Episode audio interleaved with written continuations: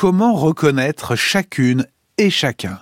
Lorsque l'on parle de la reconnaissance et de ses enjeux moraux, sociaux, politiques, qu'on a bien raison de mettre au cœur de nos vies morales, individuelles et aussi sociales et collectives, lorsque l'on parle de la reconnaissance, on se trompe souvent dans l'ordre des problèmes. On pense qu'il y a d'abord une structure générale de la connaissance ou de la reconnaissance sociale et politique, et on pense que la reconnaissance singulière des sujets humains les uns par les autres a quelque chose d'une sorte de luxe ricain parle pour la reconnaissance intersubjective de ce miracle, de cette merveille de la reconnaissance de l'être aimé sur une photo ou dans la vie ou dans ce miracle de la fête, de la retrouvaille. C'est un luxe, c'est un miracle, alors qu'en fait peut-être cette reconnaissance de la singularité a quelque chose de premier. Et par exemple dans la justice sociale, de grands penseurs repris par Ricoeur dans son livre, comme Axel Honnête, comme Jean-Marc Ferry, beaucoup de philosophes contemporains ont repris ce qu'on appelle les ordres de la reconnaissance.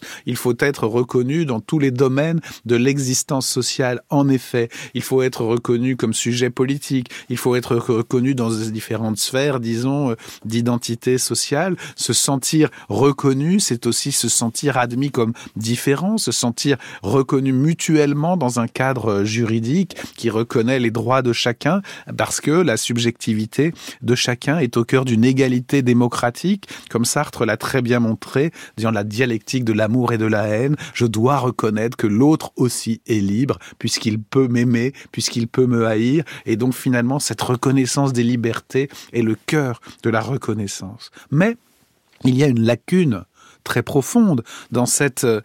idée d'une reconnaissance générale des sujets les uns par les autres, c'est ce déni de la singularité, le besoin d'être reconnu dans notre contribution singulière au monde, dans notre visage, mais aussi dans notre tâche singulière, dans ce que nous faisons un peu différemment, dans notre singularité qui aussi fait toujours appel à des différences qui peuvent faire l'objet de mépris, de déni, de violence, de violation, comme euh, par exemple aussi un mépris d'une condition euh, féminine ou au contraire d'ailleurs une réduction de l'autre à sa sexualité masculine au fond, eh bien ce mépris fait que nous devons être reconnus non pas seulement comme tel ou tel en général, mais d'abord aussi dans notre singularité. Comment reconnaître donc chacune et chacun? Cela veut dire d'abord qu'il y a des domaines de il y a autant de domaines de reconnaissance qu'il y a de risques de violation possibles, qu'il y a de risques de réduction possible. Mais il y a aussi des, autant de singularités de reconnaissance qu'il y a de personnes humaines euh, vivantes, qu'il y a de personnes humaines singulières.